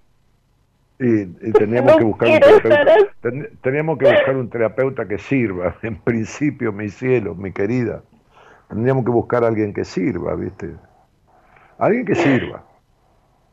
Porque vos fijate que son 18, 15, 18, 20 años. Yo he atendido una, una médica de tu, de, tu, de tu provincia con 30 años de terapia, ¿eh? 30 con una melancolía en su momento, como vos, vos no sos, no sos un caso para mí igual, pero, pero, pero sí para alguien de mi equipo. Pero yo atendí una médica que sí era un caso para mí, y en, en, en unos meses logré explicarle y que, que, transformara lo que en 30 años de terapia no, ni le habían explicado siquiera. Fue una cosa maravillosa. Dije, pero ¿cómo? ¿Nunca llegaste a la conclusión de, de tal cosa? De, no, no, para nada, Dani, ni cerca. Una tipa muy inteligente, muy capaz dentro del rubro, dentro de su especialidad médica, una divina. Este, bueno, acá estamos en el típico caso de mandatos tan instaurados, tan anquilosados, que vos solo podés vivir para la responsabilidad y para la obligación.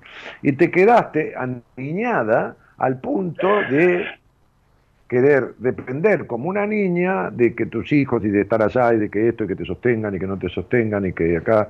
Y no no no no es la idea. No es la idea. Porque porque un día te vas a terminar enfermando para que te sostengan.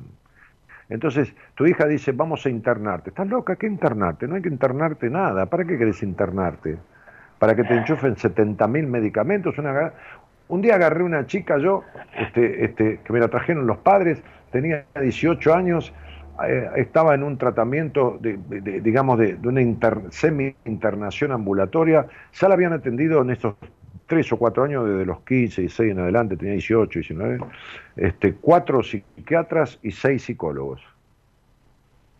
Yo dije, ¿qué es toda esta mierda que está tomando, no? Y todo esto que han laburado, que esto, nadie le había descubierto que tenía un abuso sexual de aquellos.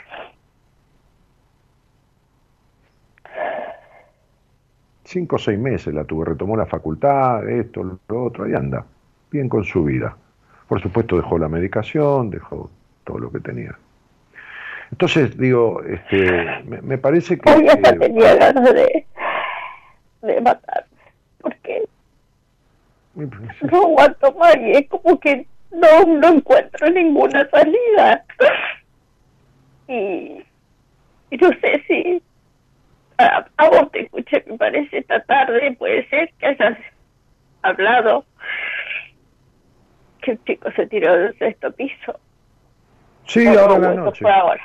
Ah, no, ahora. Un chico, un chico de 17 años. Mm. No, no, no, no, pero, no, pero fue hoy. Mira. Fue hoy, hoy más temprano. Mira, si, si, vos, si subo a la terraza y te digo, no lo hago porque tengo miedo de, de no matarme, quedar paralizada y, y, y crucificar a mis hijos a que tengan que hacerse cargo de una paralítica o de...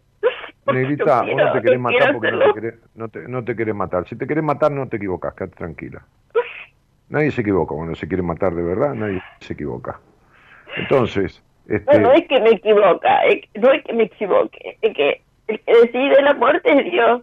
Y si, y si Él no quiere que me mate y me caigo y quedo paralizada... Dios, pero, vos, pensás que Dios decide la muerte de alguien. El que decide cuándo te vas a morir. Bueno, no sé, soy... ¿Pero quién te... ¿Pero de dónde? ¿Pero de dónde? ¿Que Dios está decidiendo la muerte de todos los chicos que se mueren en Ucrania porque los mata Putin? Dios decide la muerte de, de, de, los chicos que, que, que, el padre lo mata a trompadas y tiene 3, 4 años, como pasó el otro día en una provincia, o que la madre y la amante de la madre de una pareja gay mataron al hijo, al nenito de 4 años a los golpes. Eso lo decide Dios. Dios es semejante hijo de mil puta. No. ¿Y entonces qué mierda estás diciendo? No lo sé. Por eso.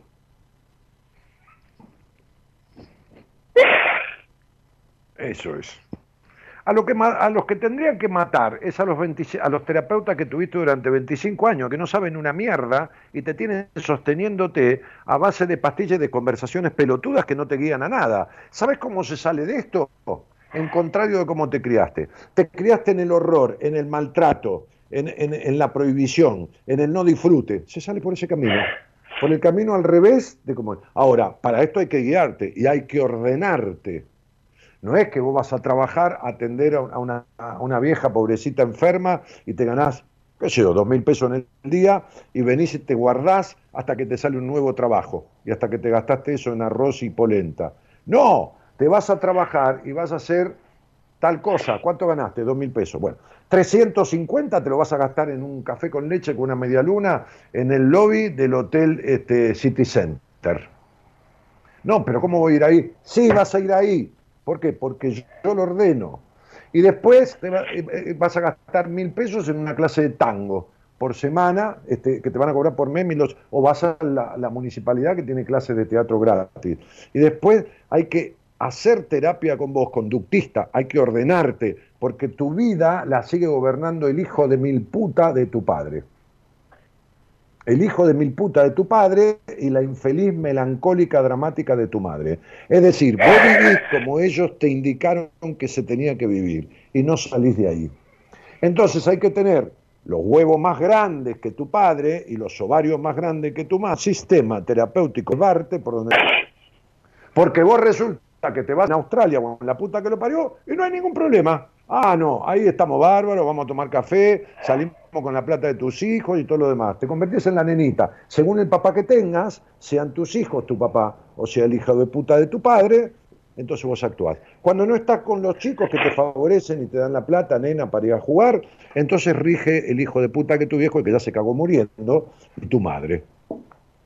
Vos estás con quien te rija y como, como, como, como rige tu vida, quien la rige. ¿Entendés? No, tiene que llegar un momento en que vos seas dueña de tu vida, que esto es lo que nunca fuiste. Hay una frase que dice, había un tipo que decía, hay que criar a los hijos, hay que mantener a los hijos hasta que los hijos puedan empezar a mantenerlo a uno, ¿no? Entonces, digo, no, no se trata de eso. Se trata de que más allá de mantenerte, vos aprendas a tener poder sobre tu vida, poder de decisión, que deje de ser una maleta, que deje de ser una cosa a la que nadie tuvo en cuenta, porque ni tu padre ni tu madre te, te tuvieron en cuenta cuando se mataban a palo. Y cuando tu padre mataba a palos a tu madre, tu madre nunca dijo vámonos de acá. Siguió sosteniendo un golpeador y ella también lo fue. Entonces, hay que llegar a un momento en que vos, a tu niña, a la nena esa que sufrió tantos años, a su lemita, tenés que decirle lo que tu padre y tu madre nunca dijeron. Basta ya, Zulemita. Ahora vamos a vivir la vida que nunca vivimos. La vida no es una obligación.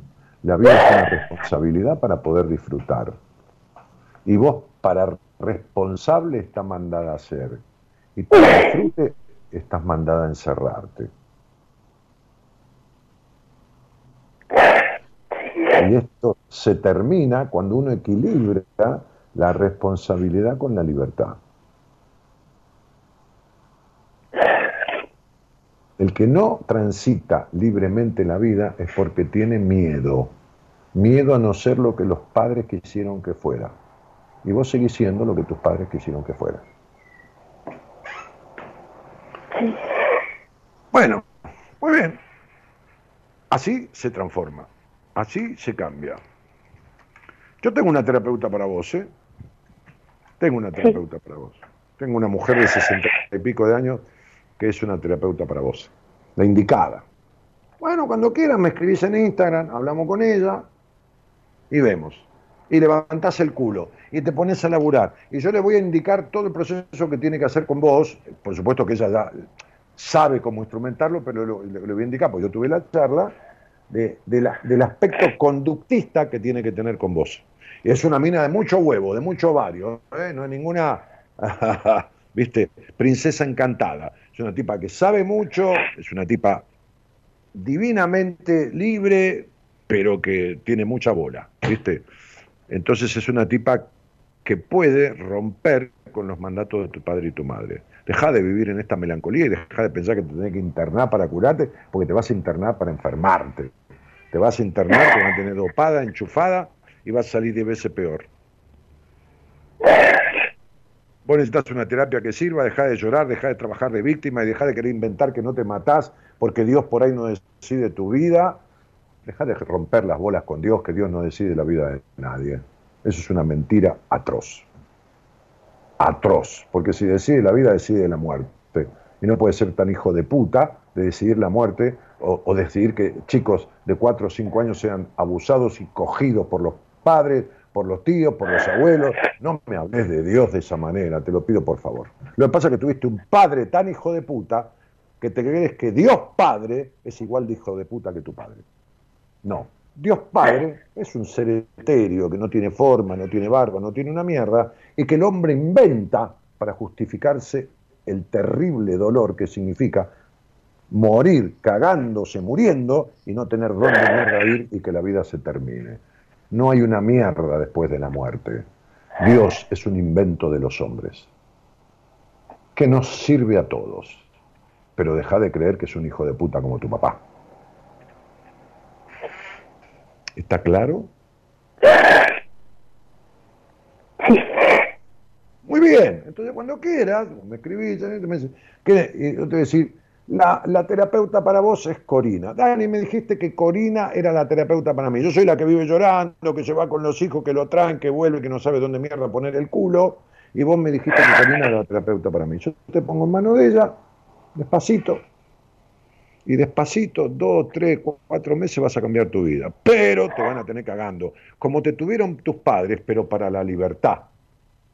No para la mierda con la que te criaste. ¿Te quedó claro, princesa mía? Entonces, ya sabes que yo tengo la salida. Ahora está en vos agarrar la llave. No te internes un carajo. Te mando un beso grande. Un beso grande. Gracias, Dani. Chao. De nada, chao. mi vida. Chau, chau.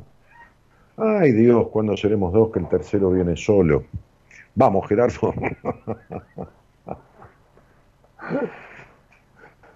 Ay, Dios, qué necesidad de sufrir. ¿Cuánta gente necesita el sufrimiento? Lo necesita. Lo necesita.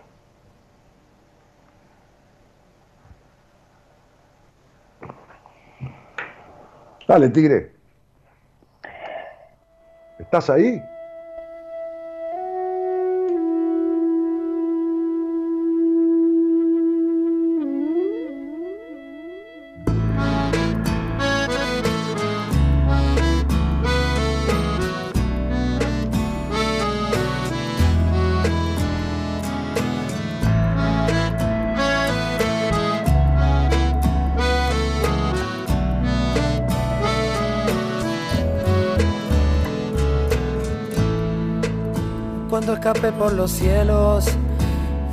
Solo a caballo de mi corazón. La pasión me hizo ciego, igual seguí orientado con mi otra visión. Cuando solté las amarras, había encadenado infancia a mis pies. Con andar dolorido, medio aliento empujado por mi tosudez. Alquimia decadente que me fue golpeando y crecí al temor. Me atraganté con mi espuma y hoy viajo en la ola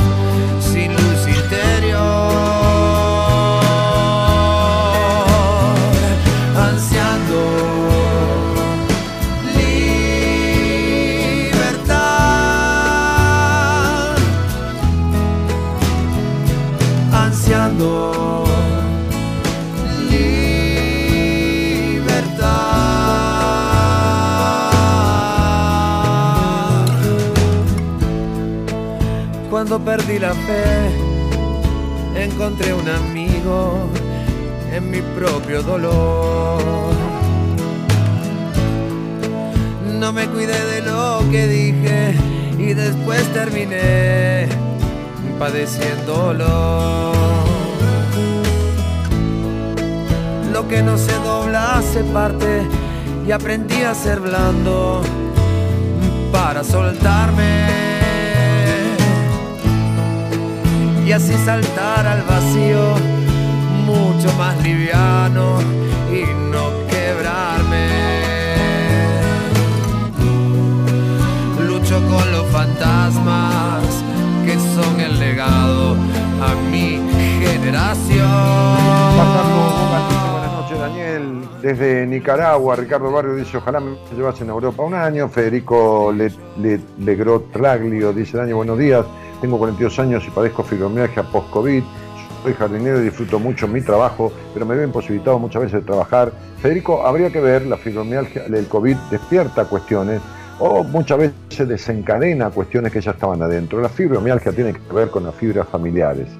Algia, mialgia es dolor, dolor muscular, ¿no? Este, por las fibras familiares. Federico, tus relaciones con las fibras familiares han sido tremendamente dolorosas.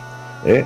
Este COVID gatilló aspectos que tu emocionalidad tenía listos para explotar en una fibromialgia que estaba incubándose mucho antes que el COVID. Este, bueno, este, buenas noches, dice María Cecilia, y eh, Cristina dice cómo le hiciste Julián Sánchez. Bueno, a veces hay que, este, así como alguien que se está ahogando en el mar, el bañero, este, alguien, hay gente que se está ahogando en el mar y pega abrazadas y cuando el bañero lo va a buscar, eh, pega como, eh, y, y- y no lo deja bañero hacer su, su, su trabajo. Entonces el bañero le da un cachetazo, una trompada, o lo, agarra el cogote y medio que lo ahorca un poco, en el buen sentido, para poder llevárselo, porque si no, se hunde él y se hunde el bañero. A veces hay personas a las que hay que darle un cachetazo emocional para que paren el papel de víctima, el papel de sufrimiento. Yo no digo que esta mujer no esté transitando una depresión. Lo que digo que no es tanto como ella necesita tener, porque para el depresivo verdaderamente no tiene manera de levantarse un carajo, cambiarse e irse a trabajar. No hay una depresión, hay un estado de, de- de- que no me sale la palabra, de hibernación selectiva. ¿eh? De repente es invierno, no es invierno, pero es el invierno de la vida, me meto adentro, hiberno como un oso. Y de repente es primavera y salgo, pero es primavera cuando hay que trabajar, cuando hay la responsabilidad, pero no cuando hay el disfrute. Entonces, eh, acá, acá hay como una depresión selectiva, ¿viste? Soy depresivo para disfrutar, pero no soy depresivo para trabajar. No, mi vida, no, no, no, no, no, para nada, no. Es como la otra, podóloga, de, de- de- estaba seguro que vivía a los pies de la madre. Bueno, qué bárbaro, 25, 20, 30 años de terapia. Madre querida, y la reputísima madre que lo recontra remil parió. Nos vamos. En fin, me voy a quedar puteando solo. De la mano del señor Gerardo Subirana, que, opera técnicamente, solucionó el corte de luz, qué sé yo, que hubo, este, el imprevisto, y musicaliza este programa. Lo escucho. mi propio dolor. No me cuidé de lo que dije y después terminé padeciéndolo. Lo que no se dobla se Y por otro lado, la productora, ¿eh? este, la señorita, este, ¿cómo se llama? ¿Cómo le pusiste? ¿Cómo le pusiste, nene? Norita.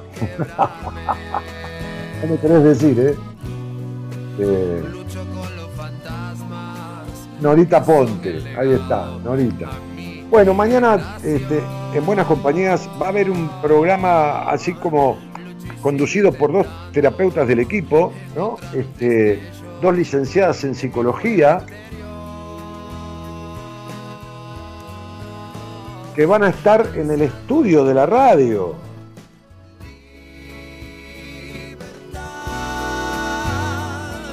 Las dos son del equipo de profesionales del programa y las dos fueron años pasados pacientes mías. y fueron tan efectivas y han aprendido tanto de mi sistema y han sido tan aplicadas en sus estudios, han, tienen posgrados, una está haciendo un segundo posgrado, que mañana van a conducir un programa desde la radio. Hace dos años que no se hacen programas desde la radio y mañana por primera vez va a haber alguien del equipo en los estudios centrales de AM 1220 Ecomedios. La licenciada Sol Irigoyen, eh, Noelia Soledad, eh, no, perdón, que es Sol Irigoyen. La licenciada Noelia Soledad. Ay, me quiero matar.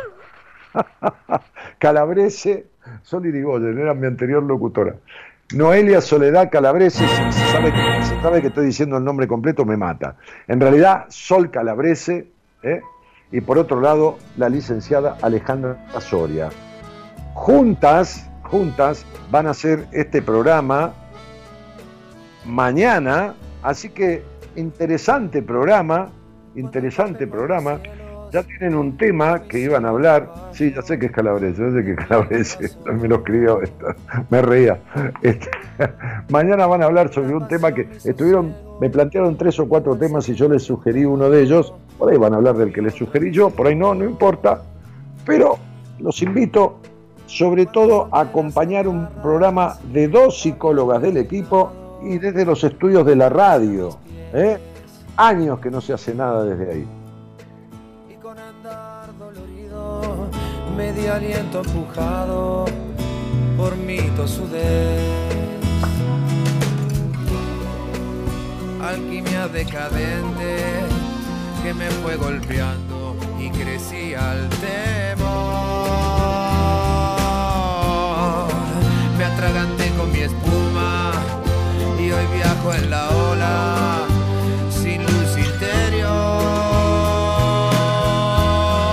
Viajo en la ola sin luz interior.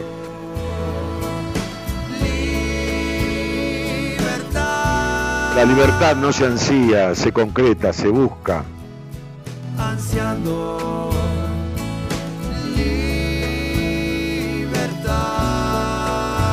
La libertad no es un deseo, es una búsqueda, igual que la felicidad. Señoras, señores, les dejo un cariño grandote. Muchísimas gracias por estar. Mi nombre es Daniel Martínez. Vuelvo el miércoles. Mañana dos excelentes psicólogas de mi equipo. Por algo las incorporé a mi equipo hace años ya, después de haber sido pacientes mías. Este, porque no solo sabían, sino que aprendieron muchísimo. Chau, disfruten de ellas mañana. Chau, chau.